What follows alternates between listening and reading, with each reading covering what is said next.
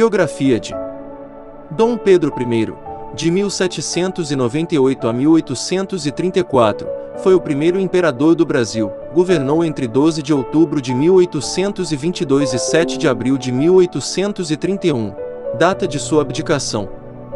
Declarou a independência do Brasil em 7 de setembro de 1822 e outorgou a primeira Constituição Brasileira, que vigorou de 1824 até 1889 com o fim do Império. Dom Pedro nasceu no Palácio de Queluz, Portugal, no dia 12 de outubro de 1798.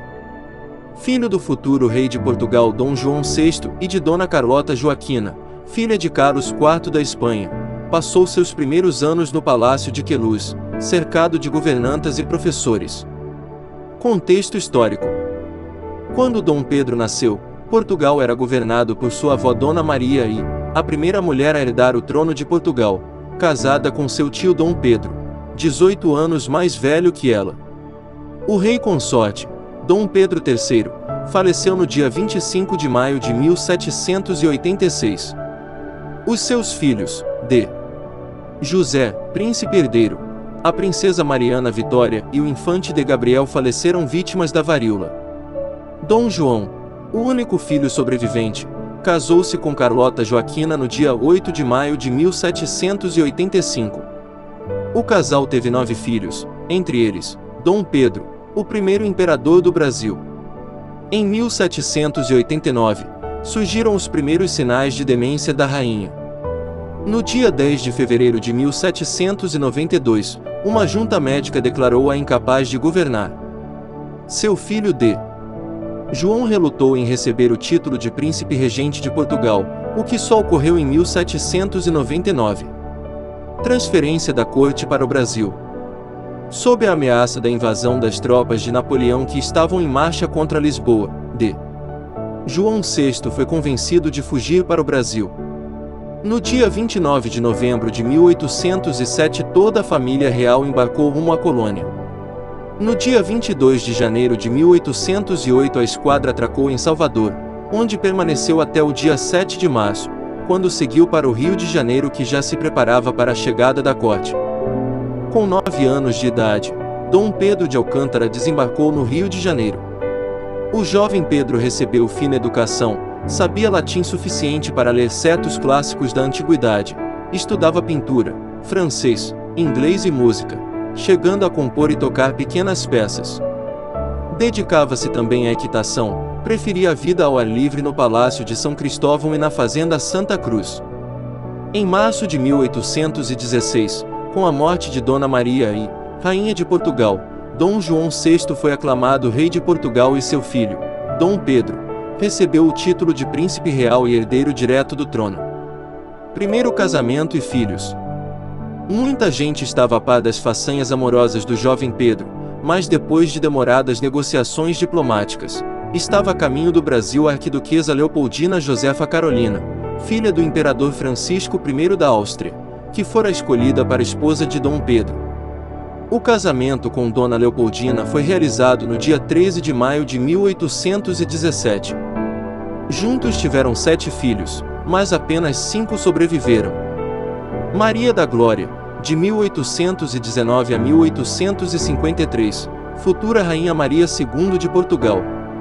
Miguel, 8201821. João Carlos, de 1821 a 1822. Januária de Bragança, de 1822 a 1897, Condessa de Áquila. Paula de Bragança, de 1823 a 1833. Francisca, de 1824 a 1898. Pedro de Alcântara, de 1825 a 1891, futuro imperador Pedro II do Brasil. Dom Pedro I. Dona Leopoldina e filhos. Príncipe regente do Brasil. Em 1820 Portugal passava por grave crise política e social. A Revolução Liberal do Porto se espalhou por todo o país. A ordem era recolocar Portugal como centro administrativo do reino. Era exigido o retorno imediato do rei para Portugal e a Constituição era a palavra de ordem. No dia 26 de abril de 1821, o rei Dom João VI jurou lealdade à Constituição portuguesa e junto com sua corte voltou para Portugal, deixando Dom Pedro como príncipe regente do Brasil. A Corte de Lisboa despachou então um decreto exigindo que o príncipe retornasse a Portugal e que o Brasil voltasse à condição de colônia. O decreto vindo da corte provocou grande desagrado popular. No dia 9 de janeiro de 1822, Dom Pedro recebeu um abaixo-assinado com 8 mil assinaturas daqueles que defendiam sua permanência no Brasil, cedendo às pressões. O príncipe regente pronunciou a frase que marcou o dia do fico, como é para o bem de todos e felicidade geral da nação. Estou pronto. Diga ao povo que fico. O dia do fico foi mais um rompimento com Portugal. A atitude de Dom Pedro desagradou a corte portuguesa, que suspendeu o pagamento de seus rendimentos. Independência do Brasil. Com o passar dos meses, a relação do Brasil com Portugal foi se desgastando. Em setembro, vários grupos haviam se formado. A maçonaria queria a Constituição. José Bonifácio e seus seguidores julgavam mais urgente aclamar Dom Pedro imperador. Quanto ao príncipe, ele queria a consolidação da liberdade brasileira. A proposta de José Bonifácio acabou sendo aceita no dia 7 de setembro de 1822, mas quando viajava de Santos para a capital paulista, recebeu uma correspondência de Portugal, comunicando que fora rebaixado da condição de regente a mero delegado das Cortes de Lisboa.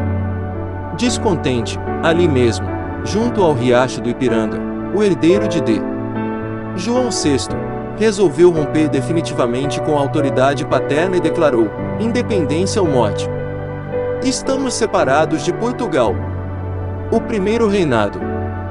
De volta ao Rio de Janeiro, no dia 12 de outubro de 1822, Dom Pedro I foi aclamado o novo imperador constitucional do Brasil.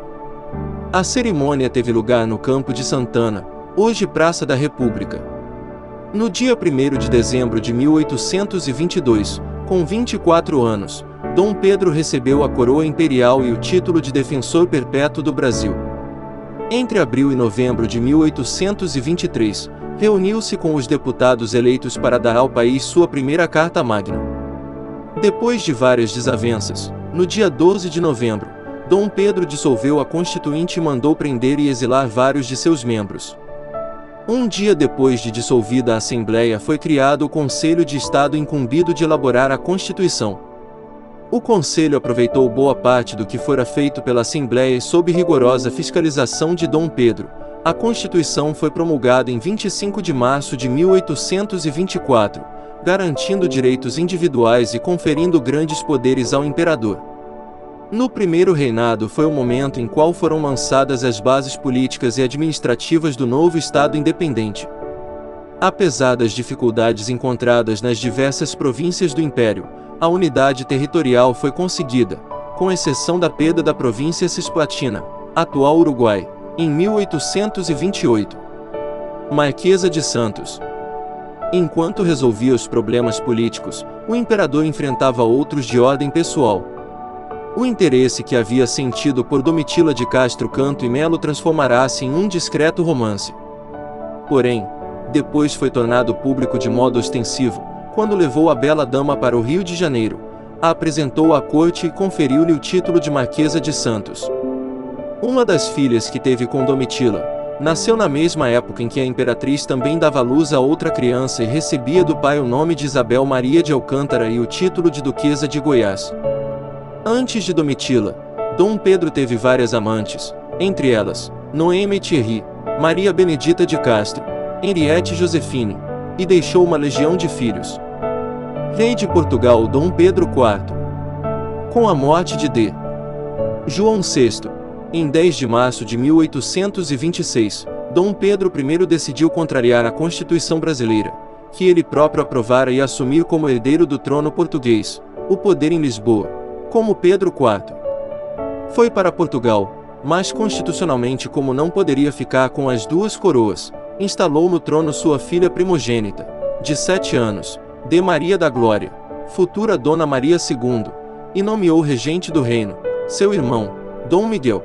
Encarregou uma comissão de juristas para elaborar uma carta constitucional, tarefa que ficou pronta em poucas semanas, mas se tornou a mais perfeita Constituição portuguesa e a que mais tempo vigorou, por volta de 80 anos. Segundo casamento. No dia 11 de dezembro de 1826 faleceu Dona Leopoldina. No dia 28 de agosto de 1828, Dom Pedro I casou-se, por procuração, com Amélia Eugênia Napoleão de Leuchtenberger, com quem teve uma filha, Maria Amélia. Com o passar dos anos, Dom Pedro foi perdendo prestígio. Os constantes atritos com a Assembleia, a demasiada atenção dada às questões portuguesas, a crescente interferência de sua amante, Domitila de Castro, a Marquesa de Santos, nos negócios do governo tornou impopular aos olhos dos súditos. Abdicação do trono. Após quase nove anos como imperador do Brasil, Dom Pedro I abdicou do trono no dia 7 de abril de 1831, em favor de seu filho Pedro de Alcântara, então com cinco anos de idade, o futuro imperador Dom Pedro II. Voltando a Portugal, com o título de Duque de Bragança, Dom Pedro assumiu a liderança na luta para restituir a filha Maria da Glória ao trono português, que havia sido usurpado por seu irmão, Dom Miguel, com quem travou uma batalha que durou mais de dois anos. Vencendo o embate, Dom Pedro restaurou o absolutismo e instalou no trono português sua filha Maria da Glória, como Dona Maria II. Porém, viveu apenas mais quatro dias após o começo do reinado da rainha Dona Maria II.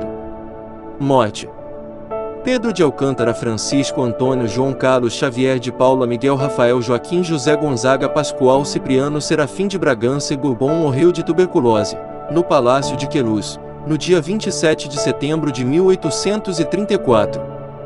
Foi sepultado na igreja de São Vicente de Fora, como simples general e não como rei, como determinará seu testamento.